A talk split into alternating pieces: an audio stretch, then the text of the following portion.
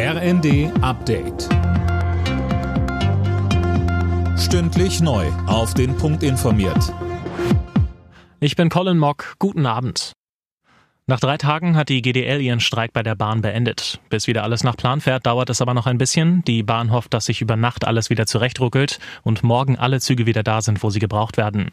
Sprecherin Anja Brücker sagt, Für alle diejenigen Fahrgäste, die am Wochenende unterwegs sein wollen, den empfehlen wir, vor Fahrtbeginn nochmal nachzuschauen, ob die möglichen Verbindungen auch da sind. Und für alle, die im ICE oder im Intercity fahren, da bitten wir, dass sie sich eine Sitzplatzreservierung buchen, denn es könnte ja auch voller werden nach den drei Tagen nach dem Streik.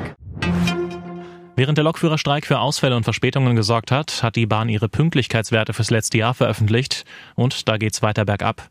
Über ein Drittel der Fernzüge, 36 Prozent, hatten sechs Minuten Verspätung oder mehr. Damit hat der Konzern sein eigenes Ziel deutlich verfehlt.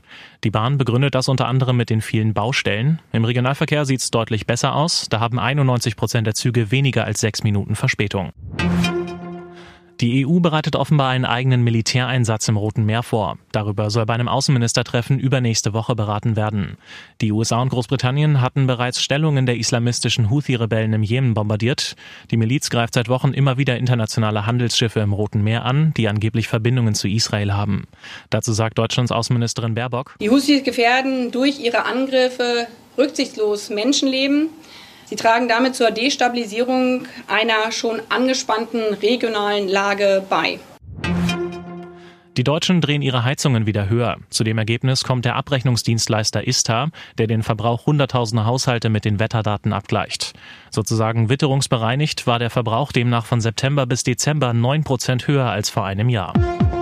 Alle Nachrichten auf rnd.de